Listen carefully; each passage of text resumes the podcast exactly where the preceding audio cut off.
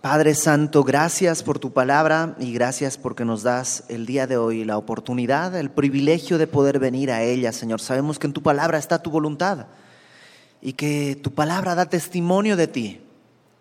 Te rogamos que con tu Espíritu Santo, Señor, el día de hoy tú pues escarbes en nuestro corazón para sembrar esta semilla y que dé mucho fruto. Un fruto que nosotros no podemos hacer, pero que tú has prometido que puedes hacer. En el nombre de Jesús, Padre, te pedimos esto. Amén. Juan es uno de los capítulos que son muy famosos por justo esta porción que vamos a ver el día de hoy. Eh, déjame recordarte un poco el contexto. Jesús eh, entra, eh, está en, en, Galilea, en la parte norte de Tierra Santa.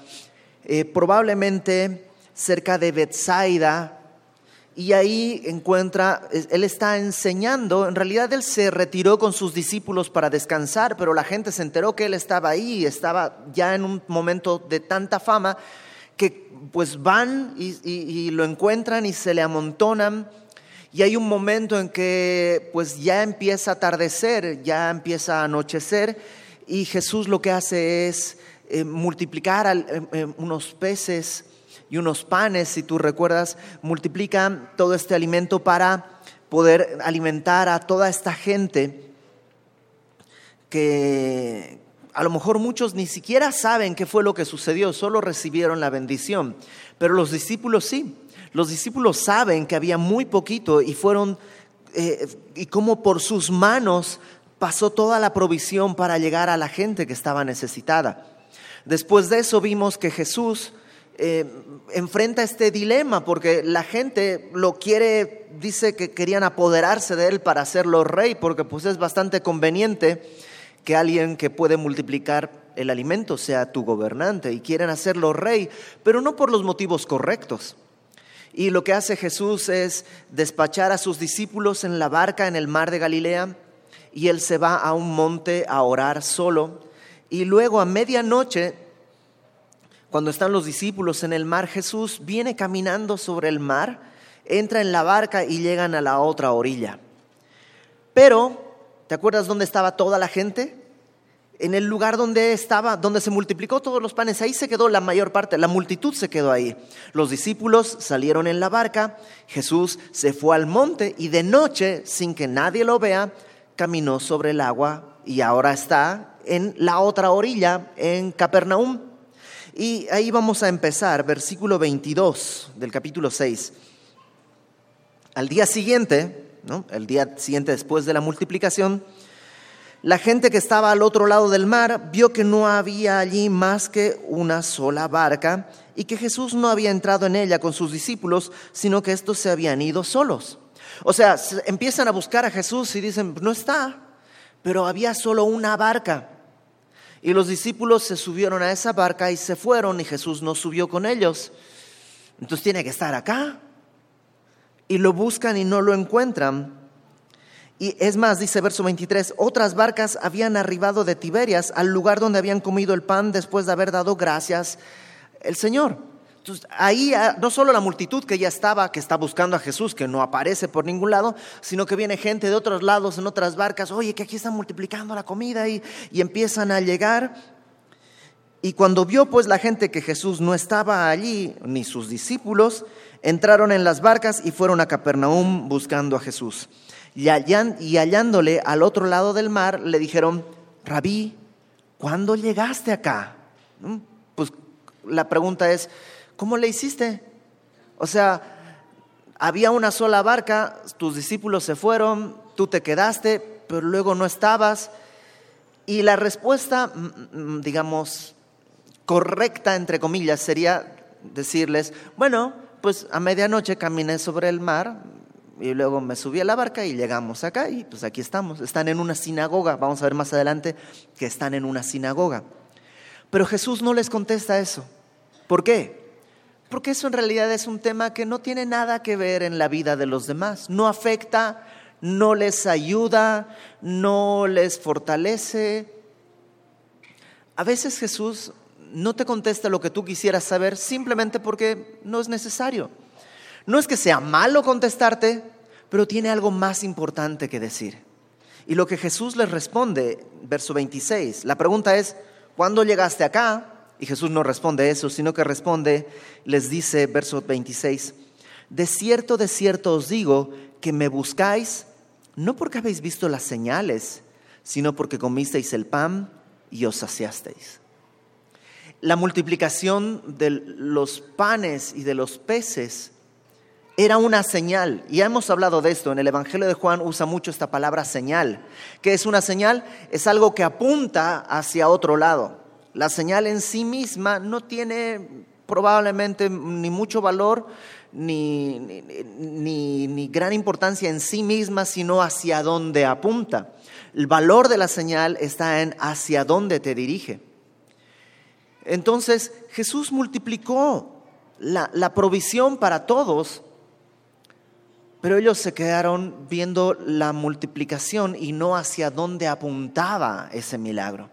Y Jesús les dice, ustedes me buscan no porque vieron la señal y, piensan que yo soy el Mesías, sino porque pues comieron pan, se saciaron y tienen hambre de nuevo. Y lo que quieren es más pan. Verso 27. Trabajad no por la comida que perece, sino por la comida que a vida eterna permanece, la cual el Hijo del Hombre os dará, porque a este señaló Dios el Padre. déjame aclarar una cosa. Jesús no está diciendo, ok, no trabajes. En el contexto simplemente está comparando la actitud de ellos. Ellos están buscando de Jesús qué cosa? Pan. Pan que en un par de días va a estar podrido, enmohecido. ¿Cómo le llaman acá cuando se llena de hongos? Eh, enlamado, ¿no? Eh, y están atravesando el mar y lo buscan y caminan y salen. ¿Por, por, por qué todo ese relajo? Por pan. Pan que permíteme decirlo así, pan que ellos podrían haber hecho. O sea, sí, este es milagroso, o sea, es especial. Jesús lo hizo de la nada. O sea, no usó trigo, no usó horno, no usó fuego, apareció el pan. ¿Es especial? Sí, pero ese mismo pan lo podrías haber hecho tú, consiguiendo trigo, consiguiendo un horno, fuego, y, o sea, en realidad el pan no era nada especial. Entonces no es que les dice no trabajen, sino están buscando algo que perece, cuando en realidad deberían estar, dice, buscando eh, la comida que a vida eterna permanece. O sea, una comida que es distinta de esta. Ten en cuenta que está Jesús empezando a hablar simbólicamente. O sea, no está hablando de una comida que no se echa a perder, sino está hablando de algo que te puede alimentar para vivir eternamente. No sé si queda clara la imagen, si no, nos vamos a confundir más adelante. Y dice que esta comida nueva, que es distinta de esta perecedera que tú y yo podríamos hacer, esta nueva no hay en otro lugar, sino que el Hijo del Hombre, que es el título que Jesús siempre se da a sí mismo. ¿Te acuerdas? Hijo del Hombre, siempre lo usa. ¿De dónde viene esta frase? Creo que ya lo hemos dicho, pero creo que es bueno recordar. Esta frase, Hijo del Hombre, Jesús la toma de un pasaje del profeta Daniel. Acompáñame por favor a Daniel, capítulo 7.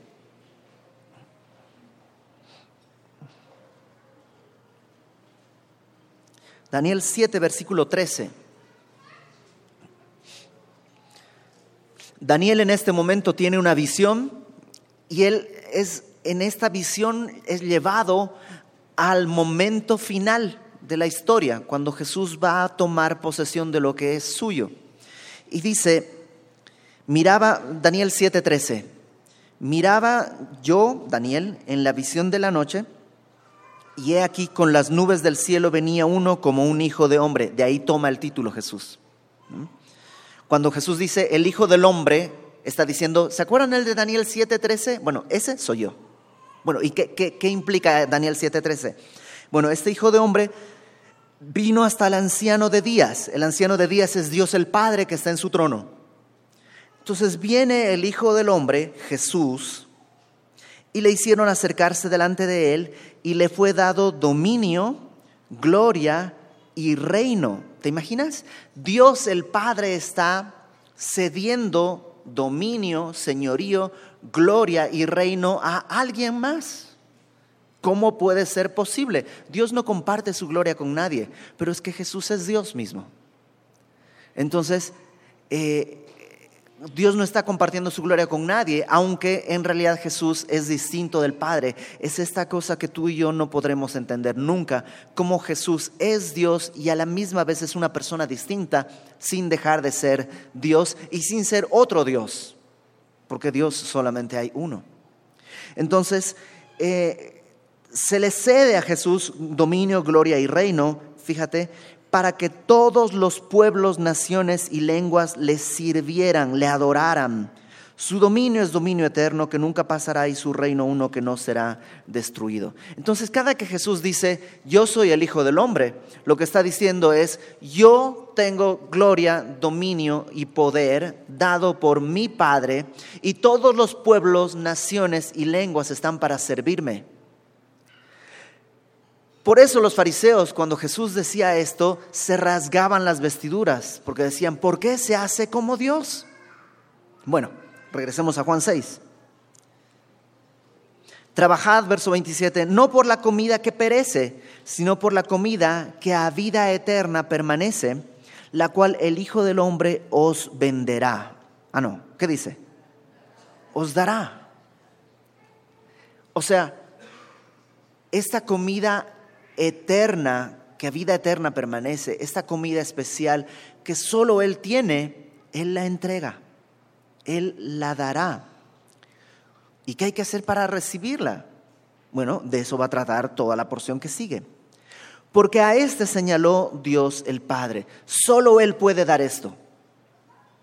No, no, lo puedes encontrar en la religión, no lo puedes encontrar en semilla de mostaza, no lo puedes encontrar en irte de rodillas hasta ningún lugar, a través de portarte bien, no, solamente yendo al único que puede entregarla, que es el Hijo del Hombre, que es el Señor Jesucristo. Verso 28. Entonces le dijeron, ¿qué debemos hacer para poner en práctica? La, la, frase poner en práctica es la misma palabra que Jesús usa en el verso 27, trabajad. Entonces, eh, lo que le dicen es, ok, trabajad, pero no por esta comida, sino por esta otra comida. Ok, ¿qué tenemos que hacer para trabajar eso? ¿Qué tenemos que hacer para poner en práctica las obras de Dios? ¿Ok? ¿Qué tengo que hacer? Verso 29.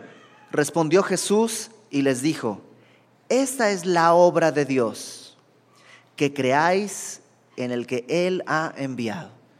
¿Qué tenemos que hacer? Cree en el que Dios ha enviado.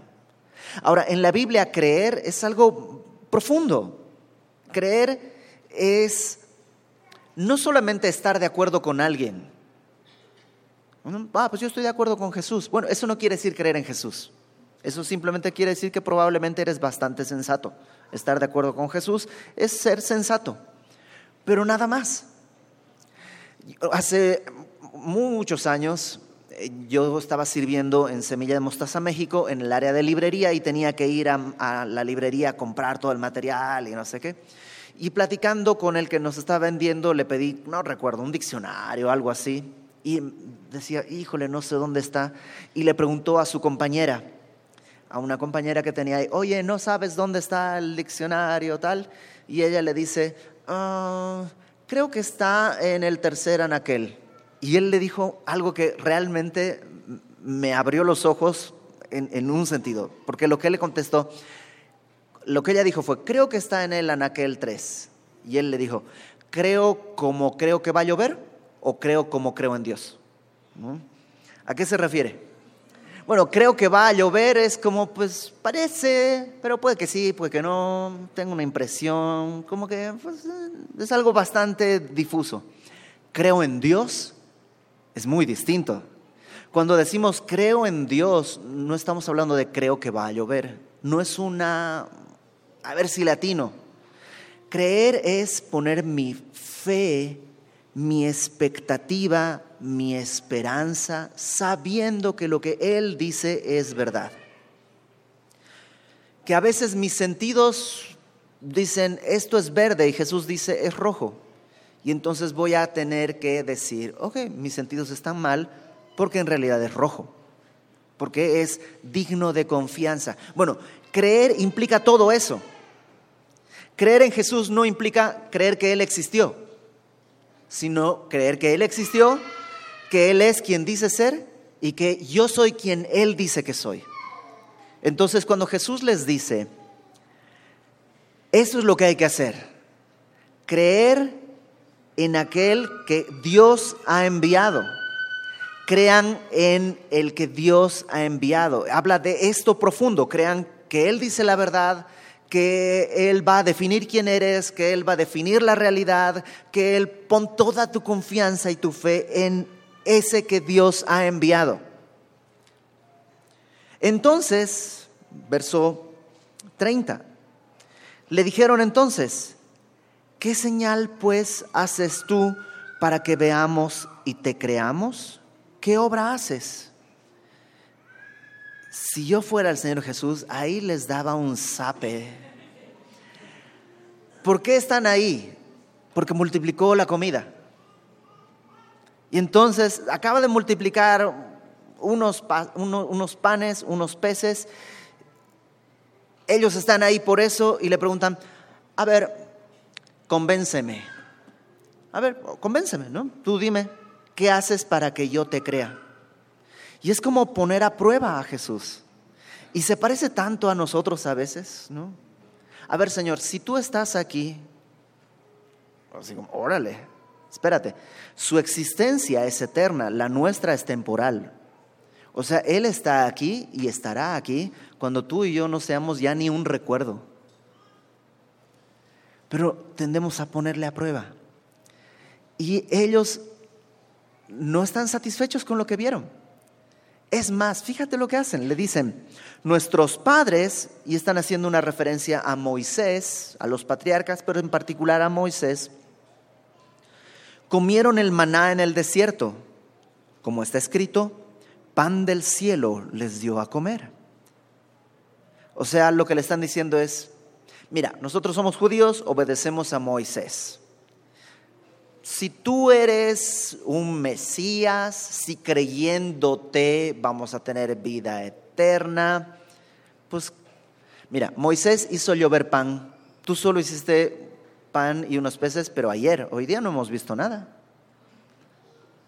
Entonces, pues Jesús tienes una oportunidad de que te creamos. Y Jesús le responde, o sea, otra vez, si yo hubiera sido Jesús en ese momento, un rayo, algo para bola de irrespetuosos, pero Jesús en su misericordia, él, él ve como ovejas que no tienen pastor. Y lo que hace es, ok, ¿quieren hablar en ese lenguaje? Vamos a hablar en ese lenguaje. Les voy a explicar en ese lenguaje. Verso 32. Y Jesús les dijo, desierto, desierto. Acuérdate que desierto, desierto es una afirmación con énfasis, como eh, escucha, escucha, como esto es importante, es, un énfasis. Desierto, desierto os digo. Vamos a aclarar las cosas. No os dio Moisés el pan del cielo, mas mi Padre os da el verdadero pan del cielo. O sea, Moisés no les dio el pan del cielo, en realidad fue Dios. Entonces, de entrada ustedes ya están equivocados. Número dos, eso que comieron, que era el maná, que era pan del cielo, era solo un símbolo. Porque mi Padre les da el verdadero pan del cielo. Y otra vez Jesús sigue hablando en este sentido simbólico. No está hablando de que va a hacer llover pan o que otra vez va a multiplicar pan, sino está hablando de este pan que da vida eterna, que se recibe creyendo en aquel que Dios ha enviado. Y dice, mi Padre da ese pan, porque el pan de Dios es aquel, una persona no el pan de Dios es una cosa, sino una persona. El maná no era el pan del cielo, era un símbolo. Sí era comer, era padre, era bueno, era nutritivo, pero, fíjate lo que dice, el pan de Dios es aquel que descendió del cielo y da vida al mundo. Y entonces le dijeron, Señor, danos siempre ese pan. Pero ellos están pensando, órale, un pan que no se enmohece, un pan que no se desgasta, un pan probablemente están pensando en milagros como el de la viuda que tenía una jarra de aceite que no se acababa, o de harina, o están pensando en algo de este tiempo y de esta tierra. Qué difícil es para nosotros arrancar nuestros ojos de lo material y de lo terrenal. Y Jesús dice, ok, se los voy a volver a explicar. Verso 35. Yo soy el pan de vida. ¿Ok? No estoy hablando de comida, estoy hablando de mí. Recuerda, el pensamiento de Jesús ha ido. Ustedes están trabajando por un pan que perece, pero deberían buscar un pan que permanece. Y ese pan se recibe porque el Hijo del Hombre lo da. Y ese pan se recibe creyendo en aquel que Dios ha enviado. Y mi Padre es el que da el verdadero pan del cielo. No es maná, sino algo superior. Y están ellos, mm, ¿cómo? Ok, yo soy el pan de vida. Y este es el primero de los siete yo soy que vamos a encontrar en el Evangelio. Hemos visto que Jesús antes ya ha dicho yo soy, yo soy, pero no le pone un, predicado, yo soy esto. Solo dice yo soy. Pero siete veces Jesús en este Evangelio va a decir yo soy esto. Este es el primero. Yo soy el pan de vida. Yo soy el pan de vida. El que a mí viene nunca tendrá hambre y el que en mí cree no tendrá sed jamás. Entonces, Jesús está poniendo en equivalencia. Venir a Él es creer en Él. El que a mí viene no tendrá hambre. El que en mí cree eh, no tendrá sed jamás. A ti y a mí siempre nos mueve el hambre, no solo el hambre física, sí, el hambre física es poderosa, pero el hambre espiritual es lo que nos mueve. La sed, la insatisfacción, la, el, deseo que quiero algo más. Ya terminé la prepa, pero quiero algo más. Ya ganaste tu primera quincena, quiero algo más. Ya, ya, ya eh, tengo el coche que, que, logré ahorrar, ya lo compré, pero ahora quiero algo más. Sí, esa sed es lo que a ti y a mí nos mueve a caminar en desorden. Pero Jesús dice, ¿te acuerdas que le dijo a la samaritana, el que beba del agua que yo le daré no tendrá sed jamás? Bueno, el que cree en mí, el que viene a mí, yo le voy a dar pan de vida que soy yo mismo y ya se acabó esa insatisfacción. Yo soy el pan de vida. El que a mí viene nunca tendrá hambre, el que en mí cree no tendrá sed jamás mas os he dicho que aunque me habéis visto, no creéis. ya me han visto hacer milagros, multiplicarlos, ya me han visto y aún así no creen. O, dicho en el mismo lenguaje, no vienen a mí. No vienen a mí. Todo lo que el Padre me da, vendrá a mí. Y al que a mí viene, no le echo fuera. Entonces, Jesús está diciendo, no vienen a mí. Pero luego establece algo que es revolucionario en nuestra cabeza. Lo que el Padre me da, viene a mí. Ah, ok. Entonces, no es que yo tengo que ir, sino que el Padre me tiene que llevar. Ok, el Padre me tiene que llevar. Y si me lleva el Padre, dice Jesús, yo no le echo fuera. Yo lo voy a guardar, no lo voy a echar fuera.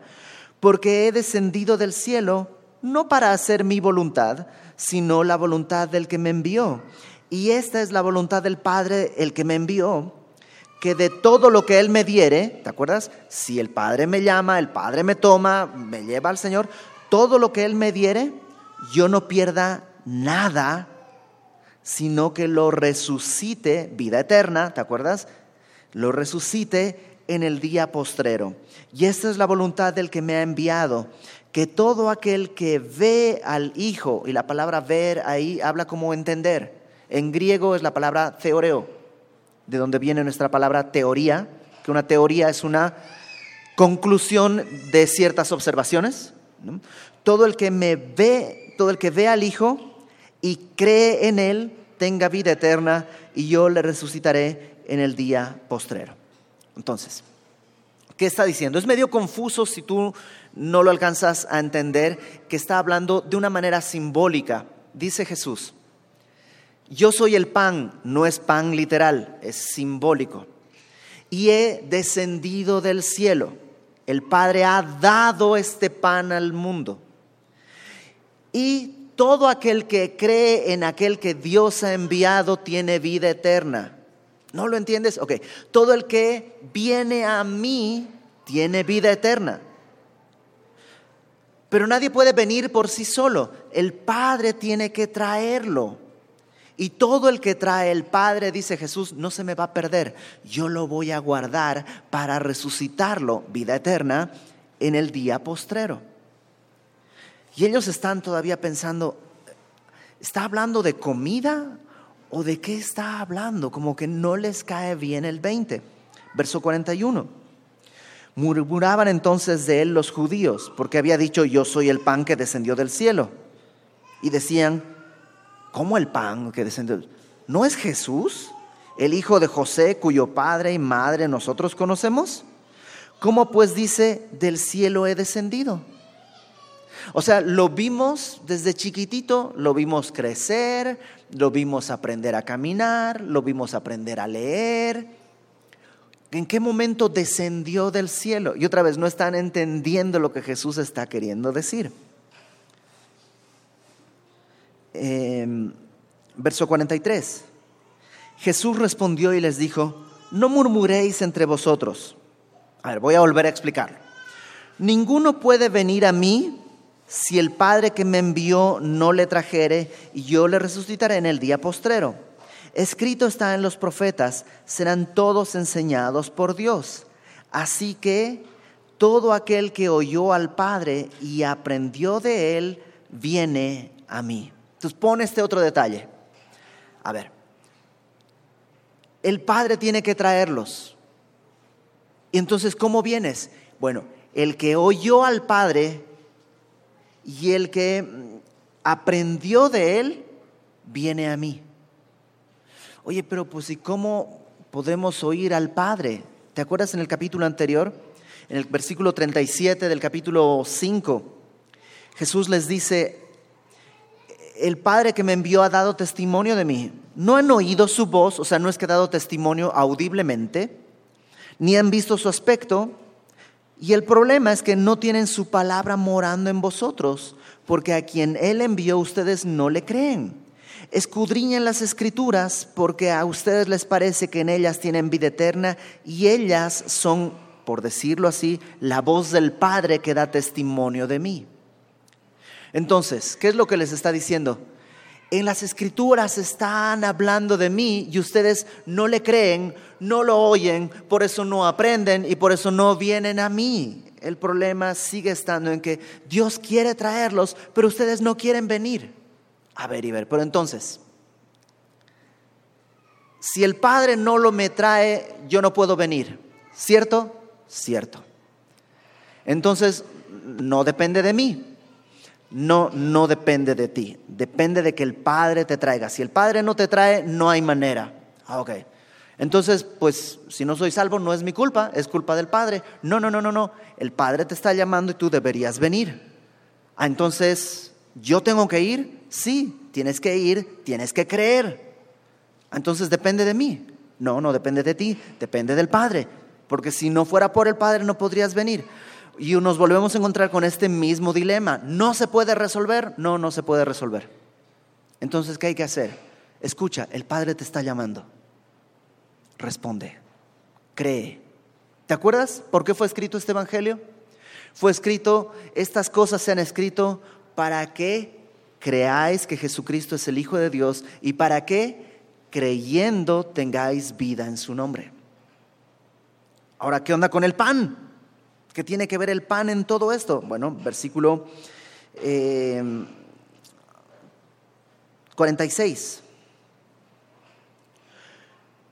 no que alguno haya visto al Padre, sino aquel que vino de Dios, éste ha visto al Padre. Ustedes no han visto al Padre, pero yo sí, dice Jesús. Yo he descendido del cielo, yo he visto al Padre y yo traigo su mensaje. De cierto, de cierto os digo, el que cree en mí tiene vida eterna. Yo soy el pan de vida. Vuestros padres comieron el maná en el desierto. ¿Y qué pasó? Murieron. Entonces, realmente el maná no era distinto a la rachera o a cualquier otra comida que comes, te satisface y luego te mueres. Ese maná no era distinto. Comieron ese pan y murieron. En cambio dice el verso 50, este es el pan que desciende del cielo para que el que de él come no muera. Yo soy el pan vivo que descendió del cielo. Si alguno comiere de este pan, vivirá para siempre. Y el pan que yo le daré es mi carne, la cual yo daré por la vida del mundo.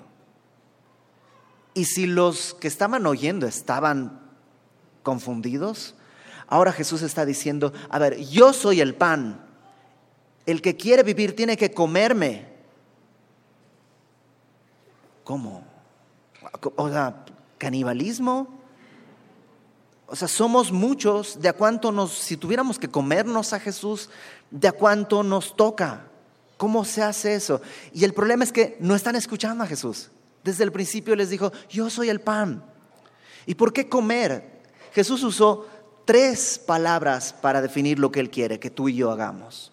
Número uno, déjame ir de atrás para adelante. Comer. Cuando comes algo, se integra en tu cuerpo. Se convierte en parte de tu cuerpo, en nutrientes, se convierte en músculo, se convierte en grasa, se convierte en proteínas que tú vas a usar, se convierte en parte de ti en realidad. Cuando Jesús dice, cómeme, lo que está diciendo es, no es algo que te tienes que poner encima, tiene que, yo tengo que ser parte de tu vida, parte de tu existencia. No solo algo que te pones el domingo para venir a la iglesia, y llegas a tu casa y lo dejas a un lado. Que entre semana, pues hoy no uso, hoy no me he visto de Jesús. No, no, no. Estoy tan dentro de ti que soy parte de tus músculos, soy parte de tus células, soy parte de tus lágrimas, soy parte de tu sudor, soy parte de tus pensamientos, soy parte de tus anhelos, soy parte de tus dolores. ¿Entiendes? Comer no quiere decir tomar algo físico, sino en realidad que Jesús sea tan parte de mí que no me puedo separar. La segunda palabra que él usó fue venir a mí. Todo aquel que viene a mí. Pero entonces venir no es ir de visita, sino es ir y quedarme a vivir con él. Otra vez, es como comer. Acuérdate, son tres palabras para lo mismo. Comer, venir. El que viene a mí no le echo fuera, lo guardo aquí dentro, no lo voy a perder, hasta el último día lo voy a resucitar. Y la primera palabra que usó fue creer. El que cree en mí. Entonces creer implica hacerlo parte de mí, implica estar con Él, no separarme. Es mucho más que considerar válida la existencia de este carpintero de Belén hace dos mil años. Hay muchos que creen que Jesús fue un personaje histórico, pero no son salvos. ¿Por qué? Porque no han creído en este sentido, no lo han hecho parte de su vida, no han ido a Él. Y el resultado es que comen y comen y comen de todo, de todo. Y su corazón sigue vacío y siguen teniendo hambre y siguen teniendo sed. ¿Nunca has visto con alguien o hablado con alguien o a lo mejor en tu vida misma que llegas al punto y te preguntas, ¿cuándo va a ser suficiente? Dicen que le preguntaron a Rockefeller, ¿cuánto dinero es suficiente? Y dicen que Rockefeller contestó, un poquito más. Y esa es la respuesta, real. O sea, no importa cuánto tengas, en tu corazón, en mi corazón siempre es un poquito más, un poquito más, un poquito más. Es que esa hambre que tú y yo tenemos no se sacia con la comida del mundo. Y estamos trabajando por pan que perece el coche que te compres del año saliendo de la agencia ya, ya se devaluó. Al próximo año ya no es del año, nomás te quedan seis meses. Todo va en decaída, todo va decreciendo y todo genera frustración.